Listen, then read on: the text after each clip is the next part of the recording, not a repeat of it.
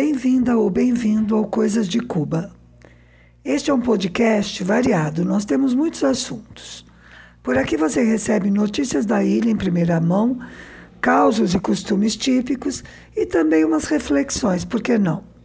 Eu sou Márcia Chueri, responsável pelo roteiro e gravação do podcast. E quem faz a produção e edição é o meu compa Fernando Carvalho. Hoje eu queria fazer um podcast bem levinho, eu tinha preparado, para falar do final da semana passada que a gente foi para a praia. Mas o Brasil não deixa, né? Eu não vou conseguir não falar do caso do estupro na maternidade. E não vou falar do assassinato político em Foz do Iguaçu, porque é óbvio demais que é consequência daquele liberou geral para matar comunista. Não, petista não é comunista, eu sei. Mas para os boçais fascistas do Brasil, até o Papa é comunista, né? E não, eles não vão parar. Muito menos se a gente se encolher. Isso é o que eles querem, e é assim que eles crescem em cima do nosso medo. E sim, eu sinto tanto ter de dizer isso, mas vai correr sangue. Não, mentira. Já está correndo, faz tempo. E não é uma guerra civil, é uma chacina, um genocídio. Porque só morre do nosso lado, já percebeu? E a maioria que morre é pobre. Chamar de guerra é uma safadeza, porque coloca os dois lados em pé de igualdade. A direita usa muito esse truque linguístico e a esquerda cai. É o que dizem, por exemplo, do genocídio palestino pelo Estado sionista de Israel ou o que dizem do bloqueio contra Cuba. Não é guerra, é uma agressão unilateral. Ah, voltando ao Brasil, sinto dizer que se esconder não vai ajudar. Eles não vão parar por causa disso. E ainda por cima, se a gente se esconder, põe em risco a vitória nas eleições. Porque, gente, pelo amor de Deus, o Lula não está eleito ainda. E a gente tem de ganhar essa parada nas ruas. E agora eu vou ter de abrir uns parênteses aqui. Enquanto eu preparava o podcast, eu vi uma postagem da página Lucélia Santos Oficial no Facebook. Ela está contando que o deputado estadual Rodrigo Amorim e mais um bando de fascistas armados atacaram uma caminhada pacífica Lula-Freixo no bairro da Tijuca, no Rio de Janeiro. Pois é, é disso que eu estou falando. Fecha os parênteses. Para dizer a verdade, eu até me sinto meio inibida para falar nisso, porque alguém poderia dizer: ah, para ela tá fácil, morando em Cuba. Fácil, fácil não tá, não. Mas que é mais seguro, com certeza. Aliás, podíamos começar o podcast por aí. Viver em Cuba é mais seguro. Aqui tem um monte de problemas materiais e olhe que são bem duros. Mas que, pensando bem, são os mesmos que os pobres enfrentam em todo lugar, seja no Brasil, nos Estados Unidos ou no Haiti. A diferença é que aqui as dificuldades também estão socializadas. Quase todo mundo tem de encarar as filas ou tem de sanear duas sacolas de batatas, como eu fiz no sábado. Ah, te peguei. Que diabos é isso de sanear batatas? Vou explicar. E começo dizendo que eu adoro essa palavra, sanear. Sanear quer dizer limpar, mas também curar, sanar. Em espanhol é a mesma palavra. Aqui em casa a gente saneia de tudo, de gaveta de calcinha até geladeira, passando por mochila da escola e chegando até as sacolas de batatas. Então, foi assim: nós compramos duas sacolas de batatas na rua. Eu já expliquei várias vezes que aqui as batatas não são vendidas livremente, é só pela canastra básica. E este mês elas chegaram na minha bodega no sábado passado, quando a gente estava na praia. Daí eu perdi a minha porção de batatas. Então, na sexta-feira, nós compramos as tais sacolas na rua. O cara que vendeu disse que cada uma tinha seis libras, o que seriam quase 3 quilos. Mas era mentira, né? Claro que eles roubam no peso. Só que nós tivemos, tivemos desculpa, uma sexta-feira tão complicada que as batatas ficaram esquecidas no chão da nossa mini lavanderia, atrás da cozinha. Quando eu fui olhar no sábado, o que tinha começado ruim estava muito pior. Imagine assim, batatas meio estragadas, bem abafadinhas dentro de sacolas plásticas uma noite inteira e ao calor caribenho. Eu, que tenho um olfato de sabujo, conseguia sentir o perfuminho desde dentro da cozinha. Daí que, como eu disse, comecei meu sábado limpando batatas. Como se faz? Bom, aqui vai a receita cubana de como sanear papas. Primeiro, você põe as danadas num balde com água, porque elas vêm com bastante terra. Daí, com uma escova, pode ser dessas de lavar roupa, é a que nós usamos aqui para lavar legumes, trazida do Brasil, tá? Pois, com a escova, você vai esfregando e separando. As que estão mais ou menos inteiras vão para secar sobre um pano de chão. Nós temos um especialmente para isso, porque os panos de chão, aliás, andam muito escassos. E as que estão meio estragadas vão para uma bacia de sanear. Daí acabou de separar, toca cortar pedra, pedaço podre de batata. Eu detesto. Eu odeio solenemente. Mas eu não posso me dar o luxo de jogar fora metade das batatas que eu comprei a peso de dólar. Nossa, isso ficou estranho, né? Ficou engraçado. A peso de dólar? ou peso ou dólar, né não? Bom, eu paguei em pesos cubanos, mas a gente sempre converte a dólar para calcular quanto pagou de verdade. Foram 50 pesos por libra, 12 libras, 600 pesos.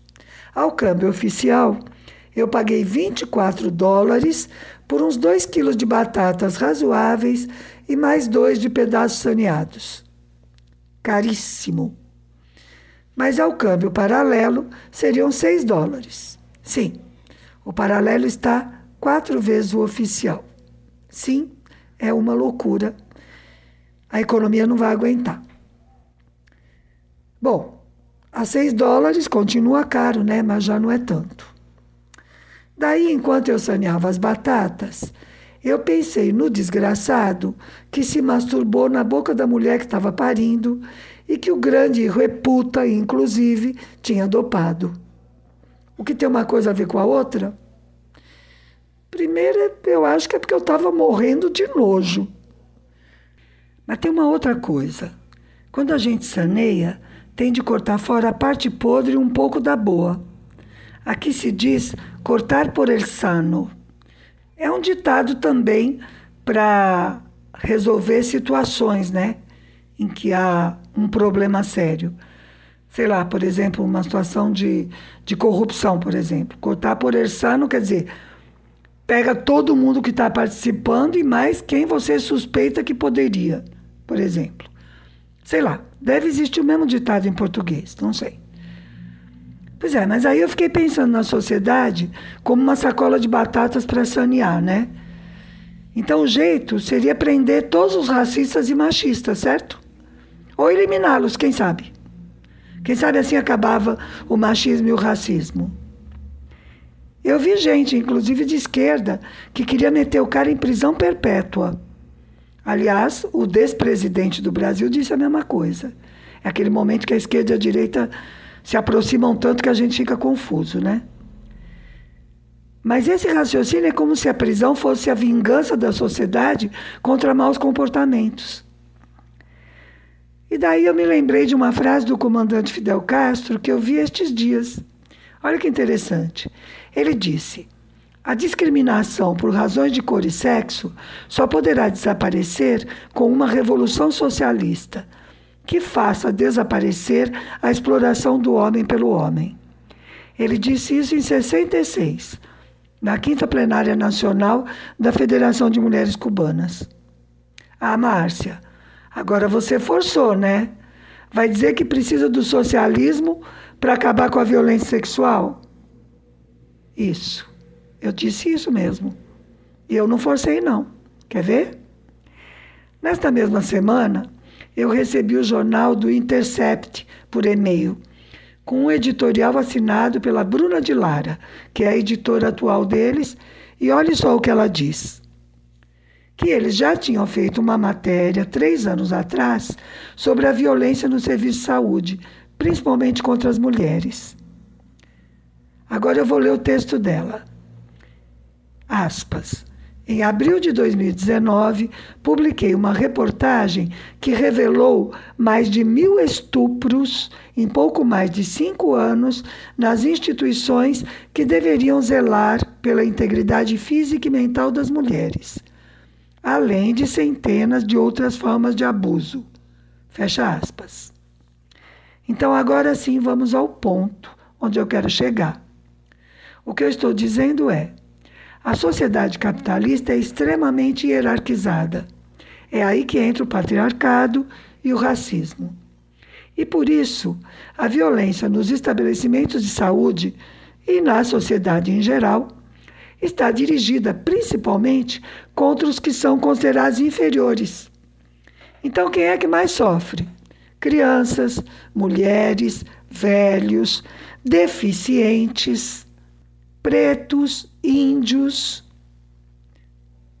Eu não estou dizendo que não se deva punir racistas e estupradores.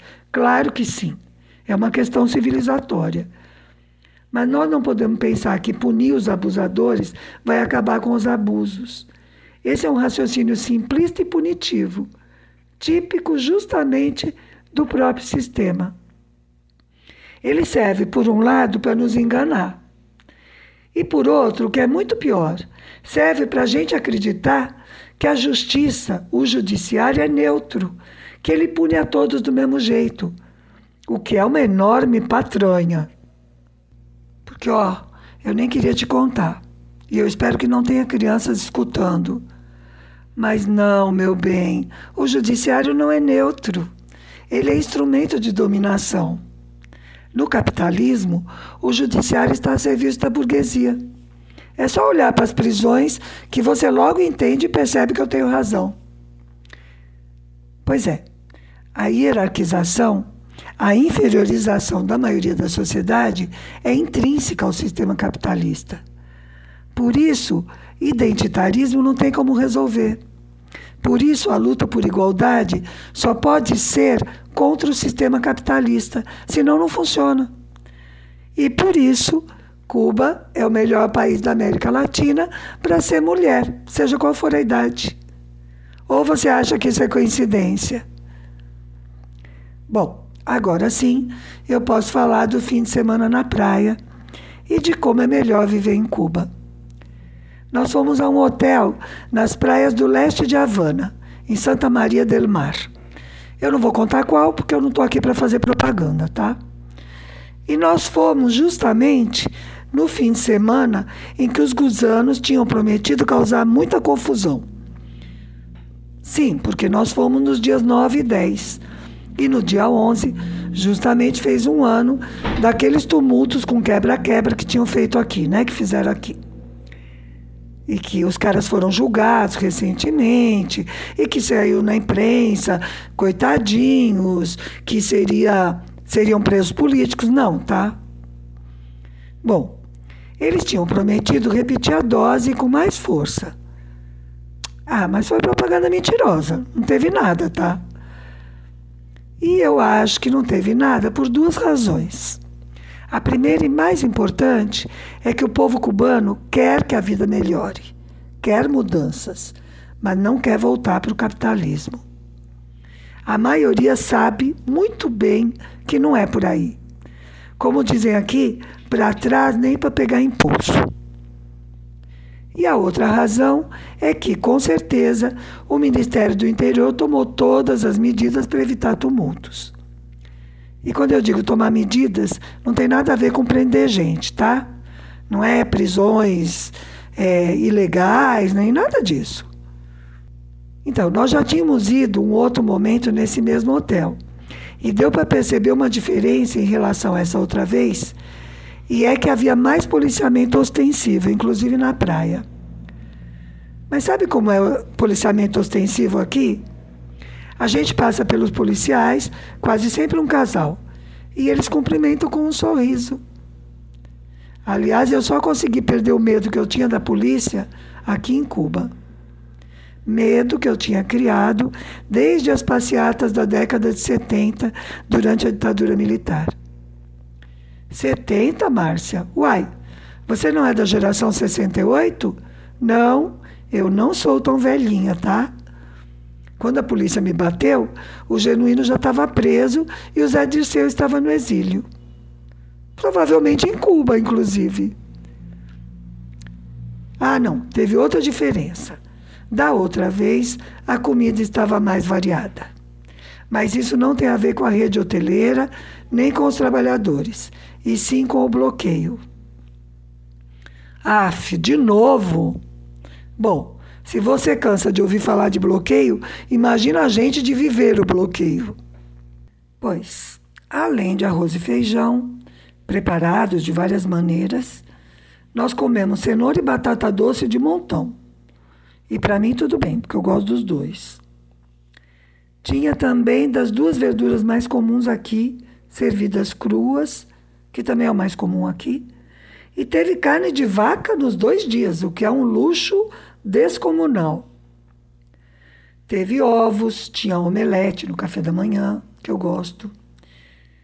Peixe e frango, bastante, assim, em abundância. E os diversos tipos de pão que eu não posso comer. E pasta, né? Macarrão. Ah, teve uma coisa chata, mas que podia ter sido pior. Por falar na comida. Quando eu fiz a reserva, tinha uma pergunta na planilha se precisava de dieta especial. E eu marquei lá um xizinho que eu tinha intolerância a glúten. Mas, como eu não sou boba nem nada e sei como isso funciona, eu levei uns biscoitos de arroz e um bolo de farinha de arroz que eu fiz de chocolate para garantir o nosso café da manhã. Meu e da Dulce, que ela também tem intolerância a glúten. E foi a nossa salvação, tá? Porque ninguém do hotel tinha nem ideia de que eu tinha posto aquela informação na planilha. Aliás, eu acho que eles nem sabem que a planilha existe. Mas o mais legal foi o capitão do restaurante. Primeiro, me olhar como se eu fosse uma extraterrestre quando eu falei disso. E eu ali fiquei firme, esperando uma resposta. Daí ele sumiu por uns 15 minutos e voltou me dizendo que não tinha nada sem glúten no armazém. Claro, né? Uai. Ou ele achou que ia ter uma prateleira dizendo: produto sem glúten. Pegue daqui para servir para Márcia. Caraca. Claro que eles teriam de preparar, como eu fiz o bolo com farinha de arroz. Mas eles é que não estão preparados para isso. Credo, Márcia, que mania de falar de comida. Pois é. É que eu acho isso uma das coisas mais difíceis aqui é justamente a escassez que faz a gente pensar nisso quase o tempo todo. Gente, a gente senta para almoçar e eu já estou pensando o que, que eu vou servir para o jantar. Porque é difícil, você não consegue variar. Aliás, isso é uma das coisas assim, que eu tenho mais dó. Eu ia falar solidariedade, mas nem é solidariedade. Eu tenho pena, eu sinto compaixão pela grande maioria das mulheres. Aí eu vou falar mulheres mesmo, porque em Cuba tem muitas famílias cujo chefe é mulher, né? como no Brasil também. E essas mulheres é que têm que pensar em como comprar, o que comprar, onde comprar, com que dinheiro comprar, porque está tudo muito caro. Coisas para cozinhar para a família. Olha, não é fácil. Bom, voltando ao hotel. A piscina estava linda e limpa, com muita música o tempo todo, claro e mais aqueles animadores que não param de falar. Ai, aliás, tinha uma música ótima, que eu até gravei um vídeo, mas não vou conseguir mandar para vocês. Uma música que dizia: Você faz, se diverte em Miami, alguma coisa assim, a tradução seria essa. Você se diverte em Miami enquanto eu me divirto em Cuba. Tipo, fica na sua, que eu estou na minha e estamos bem. Bom, tinha sol brilhante, claro, quase o tempo todo. Choveu um pouquinho, mas é no fim da tarde, né? Umas chuvinhas de verão. E um marzão assim do Caribe, que parecia uma tigela de sopa. É brincadeira. É que o mar daqui não tem ondas. E sempre que eu vou à praia, eu me lembro da tirinha da Mafalda, com cara de nojo, assim, quando o pai diz que o mar parece um prato de sopa. Espero que você saiba quem é a Mafalda e que saiba também que ela odeia sopa. Aliás, você sabe que essa história das ondas é até engraçada. Como boa brasileira sudestina, né, que eu sou, eu achava que o mar ter ondas era normal, que era assim em todo lugar. A primeira vez que meu marido cubano foi à praia no Brasil, ele ficou em pânico. Não queria entrar de jeito nenhum. E mesmo depois que ele aprendeu, ele nunca se sentiu seguro. Ele achava as nossas praias muito perigosas. Ah, e o que mais? Bom, o pessoal do hotel era ótimo, muito bem preparado para o trabalho com o público, principalmente os dos bares. Muito simpáticos, realmente, e assim, muito bons assim no trabalho deles. Do jeito que eu falo, parece que eu bebo muito, né? Eu não bebo. Eu bebo um pouquinho. Mas eu adoro sentar num bar para bater papo. Eu acho que faz parte de estar no hotel. Deve ser coisa de filme americano na cabeça, né? Ah, bom, e ainda no fim de semana, a volta foi muito legal. Outro dia eu já comentei que quando chega julho, Cuba entra em férias de verão, com ou sem aulas, com ou sem pandemia. Então a estrada para chegar nas praias do leste é paralela ao mar. E na volta, nós passamos por vários lugares de reunião de farofeiros. Não sei se você conhece o termo, farofeiro. No dicionário do Ruais, diz que farofeiro é quem vai para a praia levando farnel de comida. Ai, farnel é ótimo, né? No meu universo, farofeiro é o cara que sai de São Paulo e faz um bate-volta para alguma praia próxima, levando a comida, claro. Quando eu era criança, a gente ia para Santos. Depois passou para Bertioga, que é para onde eu ia com os meus filhos mais velhos. Também já fiz muita farofa na vida, viu? Inclusive aqui em Cuba. Então, como eu disse, vimos vários locais de farofeiros, com muita música, é claro, né? Sempre, e uns quiosques vendendo lanche, o que para farofeiro é bem chique. Daí eu fiquei pensando em tudo isso e cheguei a uma conclusão. O principal diferencial do turismo em Cuba é justamente a segurança. Cuba tem praias lindas, é verdade, mas outros lugares também têm. Cuba tem sítios históricos interessantíssimos, mas isso também não é exclusividade. Muita música e cultura também tem, mas também tem em outros lugares. Mas Cuba junta tudo isso e ainda por cima é um lugar seguro. Por isso, a ilha é tudo de bom para fazer turismo e para viver também. E como eu falei do desejo dos cubanos de que as coisas melhorem, mas sem voltar para trás, eu vou deixar de presente uma música chamada Micasa.cu, do Tony Ávila. Bom, ponto .cu você sabe, né, que é o, a indicação de Cuba, né, na internet. Então, Micasa.cu. Esse é o mesmo músico, Tony Ávila, da canção Timbirite, que eu pus acho que três ou quatro semanas atrás. O Tony Ávila é assim como um cronista político e social daqui, e é muito revolucionário. A música de hoje fala da necessidade de fazer mudanças na casa e não deixa dúvida de que a casa é Cuba.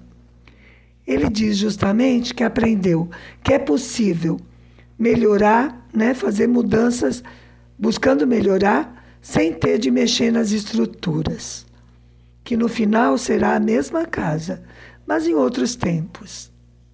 É uma música doce, como eu gosto, e o clipe é lindinho. Espero que você também goste e te espero no próximo domingo com mais coisas de Cuba.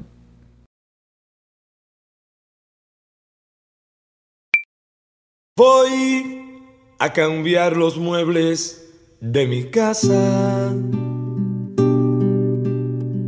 Le cambiaré el color a las paredes.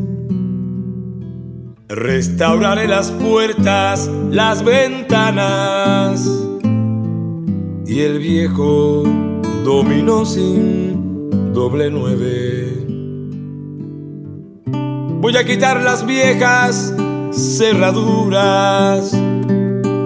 Creo que están de más ciertas paredes. Aprendí con el tiempo que se puede cambiar sin que se dañe la estructura. Hoy podaré el jardín y a los retoños los cuidaré para que crezcan sanos. Hoy voy a consultar con mis hermanos los cambios que a la casa sobrevienen. No tengo que correr porque la prisa puede que le haga daño a los cimientos. Y aunque en mi casa me siento contento, hay cambios que mi casa necesita.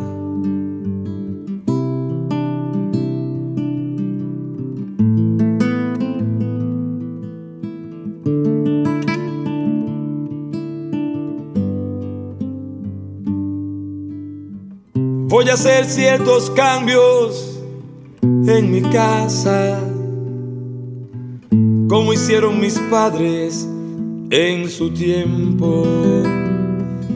Al cabo esta será la misma casa.